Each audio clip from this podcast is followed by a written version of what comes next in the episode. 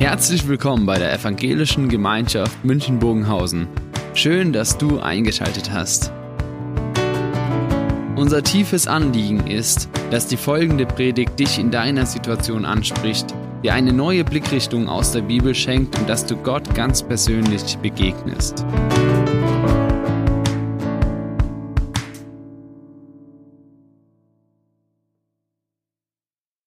Einen schönen guten Morgen.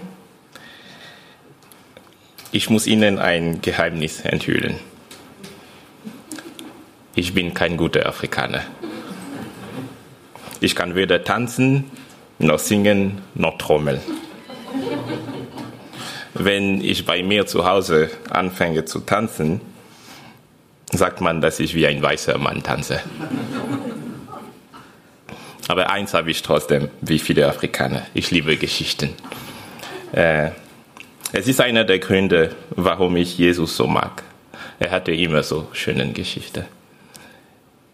Ich habe heute nicht versucht, ein, ein Meisterwerk zu schreiben. Mein Ziel ist viel bescheidener. Ich möchte nur, dass wir einen neuen Blick äh, auf das Buch Haggai gewinnen. Haggai Prophezeiung mit der Perspektive eines einfachen Bauers von seiner Zeit. Und ich danke Martin, der mir dazu hilft. Wir wollen gemeinsam beten.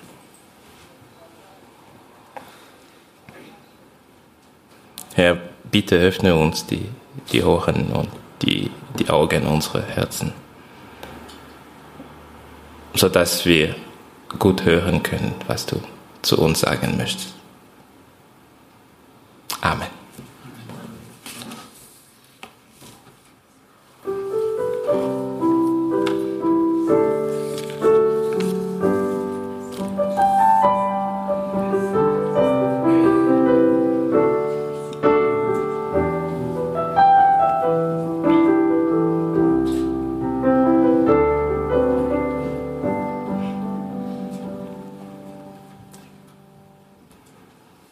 Es wird nichts. Er hatte das so leise gesagt, dass keiner es wahrgenommen hat. Keiner außer mir. Ich kenne den Moment, wenn man nahe genug stehen sollte, um seinen Vater beim Selbstgespräch zu überraschen. Es wird nichts, hatte er sich selbst zugeflüstert, nachdem er unser Kornfeld durchgequert und gefühlt jeden einzelnen Spross untersucht hatte. Jetzt stand er am nördlichsten Rand des Feldes, den Blick in Richtung der kaputten Stadtmauer Jerusalems. Es wird nichts. Das war seine beste Prognose für unsere Ernte dieses Jahr. Wir hätten es kommen sehen können. Unregelmäßiger Regen, unerträgliche Hitze, unerwartete Pflanzenkrankheit. Dabei haben wir fleißig gearbeitet. Vom Morgengrauen bis zur totalen Finsternis haben wir den Boden vorbereitet. Unzählige Stunden habe ich damit verbracht, das Grundstück zu bewässern. Ich bin kein abgieriger Bauer. Nein, ganz fern davon. Nein. Aber dieses Jahr ist besonders. Unser erstes Kind kommt bald. Und das sollte ein fröhliches Jahr werden. Schon letztes Jahr hat die magere Ernte die Freude an meiner Ortszeit verdorben. Mein Vater musste sich verschulden, um bis zum Ende des Jahres durchzukommen. Dieses Jahr sollte es anders werden. Es sollte überhaupt anders werden, seitdem wir nach Judäa zurückgekehrt sind. Als wir noch in Babel waren, saßen wir gern bei meinem Großvater und hörten ihn stundenlang von unserem Land erzählen von den weiten Olivenhainen auf den Hügeln und den Kornfeldern im Tal von Jerusalem, von den prächtigen Mauern der Stadt David, von dem Tempel Salomos. Mein Vater warnte uns, dass Opas Erinnerungen ganz schön verschönert waren, da diese Zeit eine ziemlich düstere Kriegszeit war. Was kümmerte es uns? Opas Geschichten waren wie Märchen von einem fernen Land. Wir würden sowieso nicht nach Jerusalem zurückziehen. Zumindest dachte ich das mit meinen sechs Jahren. Aber Babel wurde von König Cyrus erobert. Ein Jahr darauf kommt die unglaubliche Nachricht. Wir durften heim. Alle Israeliten, die in Irland zurückkehren wollten, konnten es einfach so tun. Es ist schon 17 Jahre her, aber ein Bild habe ich immer noch im Kopf. Meine singende und tanzende Mutter, die zu den anderen Frauen in den Straßen Babel lief. Meinen betenden und weinenden Opa, der ein Psalm nach dem anderen laut sang. Und mein Vater, etwas abseits, stumm gesessen, offensichtlich von der Bedeutung dieser Nachricht überfordert. Es gab Grund zu feiern, auf jeden Fall. Aber auch Grund zu Besorgnis, wie ich später verstand. Jerusalem und das Land lagen in Trümmern.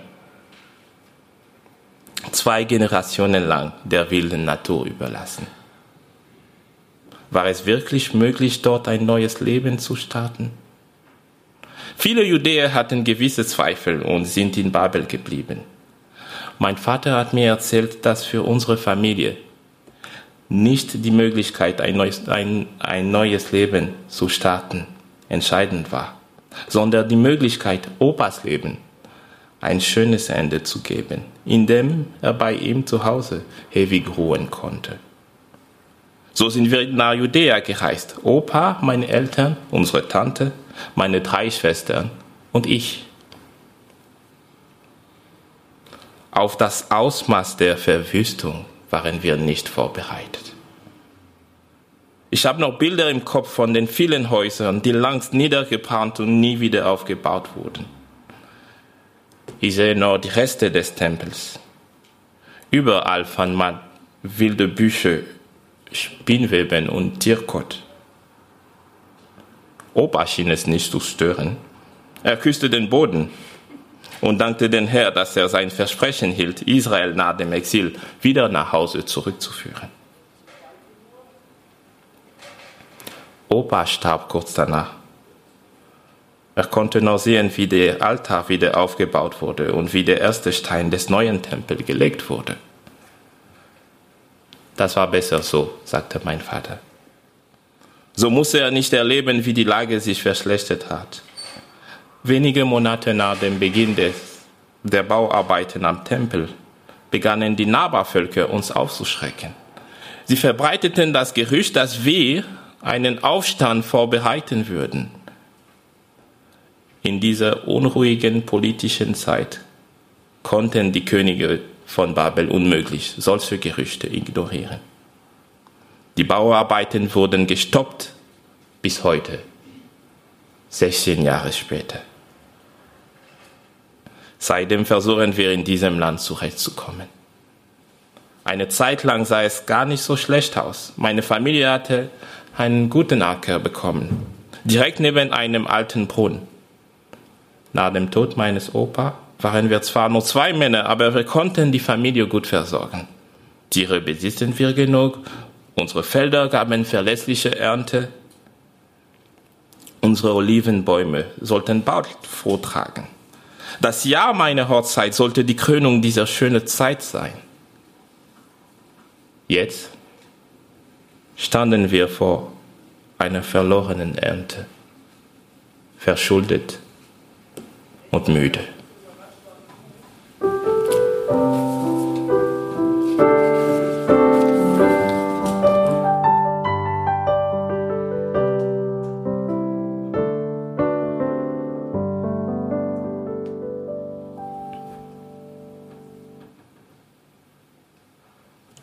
Heute war es still beim Abendessen. Vater und ich sind spät von der Stadt zurückgekommen. Wir sind dieses Mal zu, nur zum zweit zu der Versammlung für das Neu, äh, Neumondfest gegangen. Meine Schwester und meine Tante waren schon früh ins Bett gegangen. Meine Frau wollte auf uns warten, aber Mama hatte sie auch ins Bett geschickt. Auf ihn wirst du in deinem Leben noch genug warten müssen, hatte sie gesagt. Genieß doch die Zeit, wo das Baby noch im Bau ist. So saßen wir heute Nacht nur zum Tritt beim Essen. Da Vater und ich kein Wort sagten, entschied Mama uns von dem Tag zu berichten. Sie glaubt, dass unser alter Brunnen langsam verstopft und wir, soll, wir sollten schnell den Brunnenbauer rufen. Außerdem scheint die Übelkeit meiner Frau endlich vorüber zu sein. Das wird ein Mädchen, ganz bestimmt, sagte sie mit ihrer gewohnten Zuversicht. Letzten Monat, als meine Frau unaufhörlich nach Feigen verlangte, hatte sie mit derselben Zuversicht angekündigt, dass es ein Junge werde. Als wir auf diese letzte Bemerkung nicht reagierten, zeigte sich meine Mutter leicht empört und fragte, was ist denn mit euch beiden passiert? Ich dachte, ihr seid zum Feiern gegangen. Ich sah meinen Vater an. Er aber aß weiter seine Linsen, als ob er nichts gehört hätte.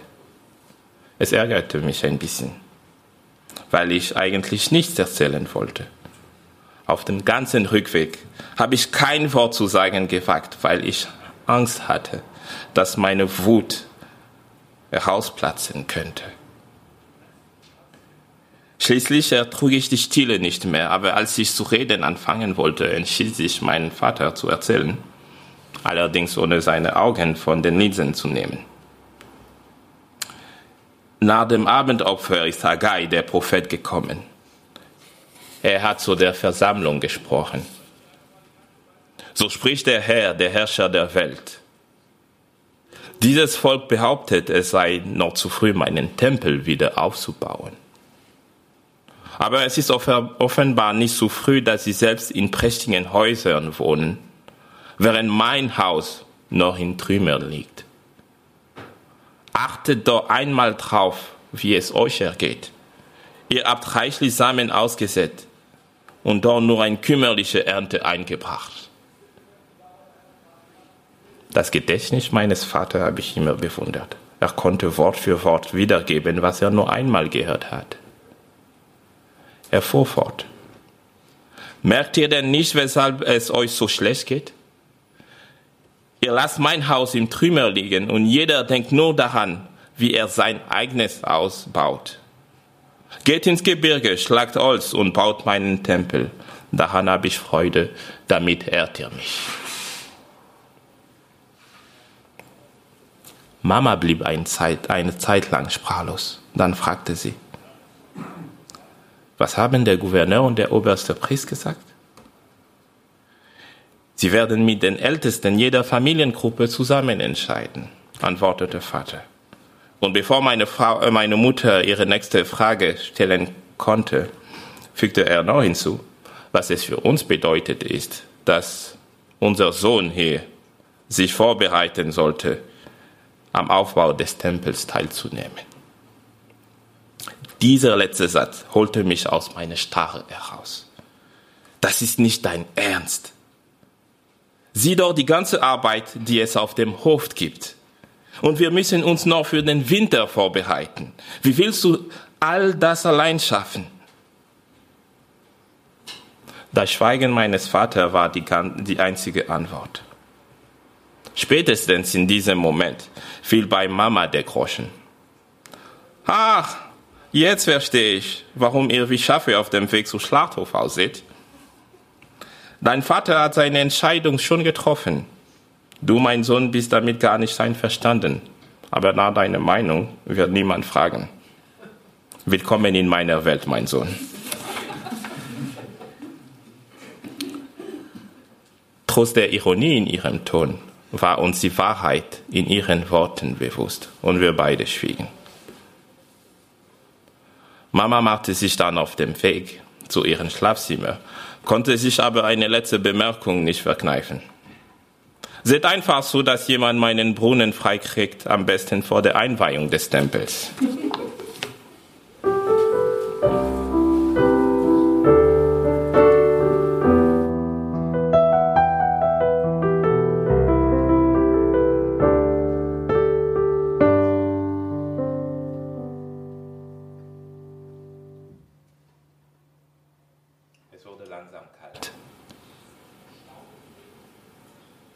Heute war ein warmer Tag für diesen Dezember gewesen.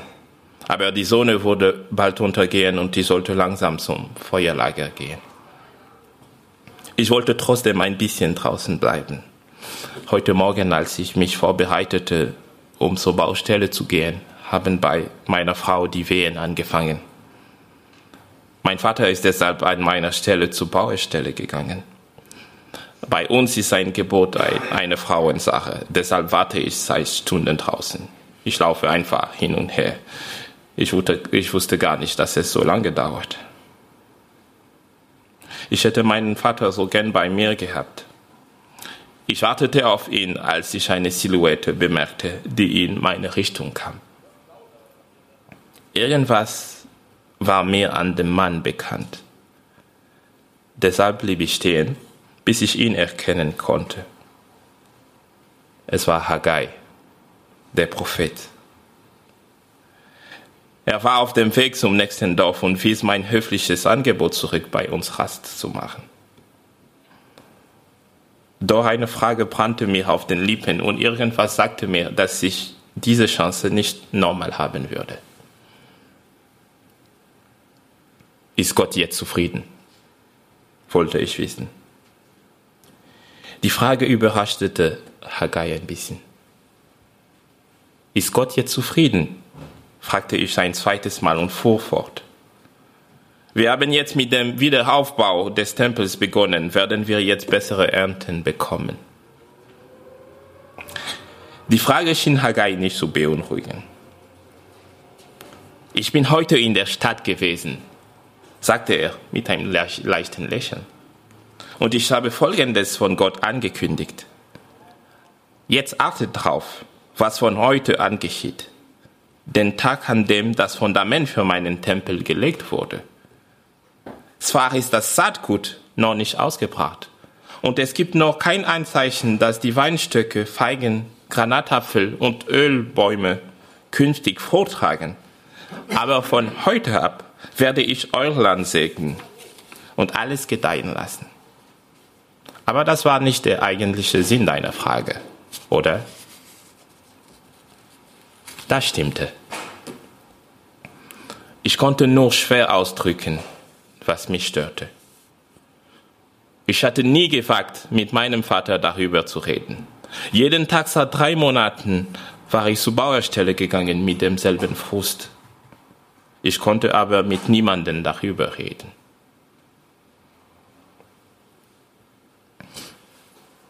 Jetzt stand er vor mir. Derjenige, die, der diese ganze Unruhe in mir verursacht hatte. Ich hatte schon mit meiner Frage den ersten Schritt gemacht. Schweigen war keine Option mehr. Warum handelt Gott so mit uns?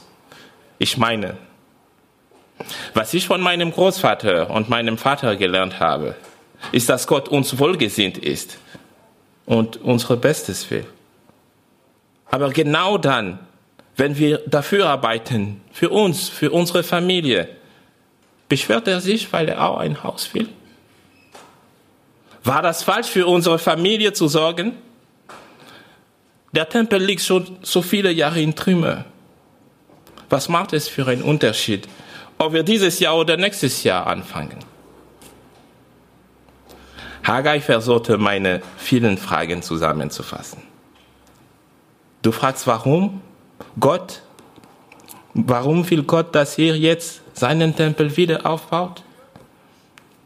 Ich merkte, dass er mich ernst nahm, also fuhr ich mutig fort. Nicht nur, Gott droht uns und zwingt uns, bis wir seinen Willen tun. Und jetzt, wo wir gehört haben, will er uns Regen und Korn schicken, wie man einem braven Hund ein Knochen hinwirft? Aber versteht Gott, was wir erleiden? Weiß er, was es bedeutet, eine Dürre zu erleben? Das ganze Jahr zu arbeiten und am Ende nichts zu bekommen? Kann Gott verstehen, wie man sich fühlt, wenn man gar nichts für seine Familie zu essen hat? Versteht er das? Versteht uns Gott?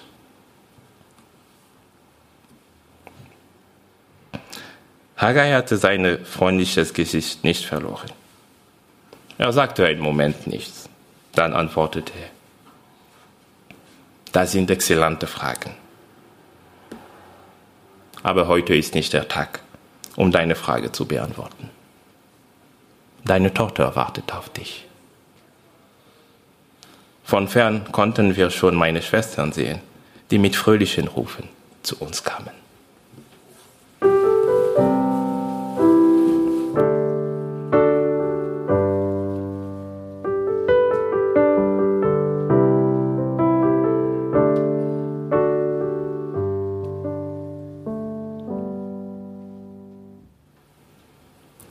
Achtet auf diesen Tag, hatte Haggai gesagt. Dieser Tag liegt, dieser Tag liegt schon vier Jahre zurück. Ich konnte es nicht vergessen. Dieser Tag war auch der Tag, an dem meine erste Tochter geboren wurde. Vier Jahre ist es her. Und tatsächlich, seitdem geht es uns viel besser. Die Ernten der letzten Jahre waren mehr als ausreichend, obwohl wir immer wieder auf der Baustelle arbeiten müssen. Regen bekommen wir genug und von den Pflanzenkrankheiten bleiben wir verschont. Sogar der Altenboden funktioniert wieder einwandfrei. Haggai hatte recht. Aber trotz dieses Wohlstands, der wir genossen haben, sind die Fragen, die mich so gequält haben, ohne Antwort geblieben. Ohne Antwort bis zu diesem ziemlich banalen Vorfall heute Morgen. Meiner Tochter hatte ich vor kurzem ein spezielles Geschenk gemacht. Wie es mein Vater für mich gemacht hatte, habe ich ihr ein, einen kleinen Acker vorbereitet, neben unserem Familienfeld. Das war ihr Feld, wo sie ihr eigenes Gemüse wachsen lassen konnte. Die Begeisterung meiner Kleinen war zuerst groß, doch sie dauerte leider nur ein paar Tage. Seit ein paar Wochen ist es sehr schwer, sie aufs Feld zu bringen. Heute Morgen war eigentlich nicht mein erster Versuch, sie dazu zu bringen, mit mir zum Feld zu gehen. Sie wollte lieber zu Hause bleiben und mit ihrem kleinen Bruder und ihren Freundinnen spielen. In meiner Verzweiflung versuchte ich meine letzte Chance. Wenn du nicht kommst, muss ich dein Feld einem anderen Kind geben, das besser darauf aufpasst. Ich gewann nicht nur ihre Aufmerksamkeit, sondern auch die meiner Frau. Die rief, warum machst du so eine große Sache daraus? Sie ist erst vier und sie will nur spielen. Ich weiß, ich weiß, erwiderte ich ein bisschen verärgert, dass sie mich nicht unterstütze. Jetzt, jetzt macht es ihr keinen Spaß. Aber wenn die Zeit der Ernte kommt, wird sie sich freuen. Bevor meine Frau etwas entgegnete konnte, fuhr ich fort. Du solltest meinen Vater hören, wenn er erzählt, wie wir uns gefreut haben, als wir unser erstes Gemüse geerntet haben. Ich kenne die Geschichte, antwortete sie sanft. Ihr wart so stolz, als eure Mutter das Gemüse gekocht und auf den Tisch gestellt hat. Eine Woche lang habt ihr nur davon erzählt. Genau! Wir konnten sagen, dass wir dabei waren. Als wir die Ente nach Hause brachten, waren wir so stolz, weil wir geholfen haben. Eigentlich haben wir eher gestört als gearbeitet. Vater musste hinter uns immer wieder alles in Ordnung bringen. Aber das Wichtigste war, wir haben geholfen. Wir haben geholfen, das war das Wichtigste.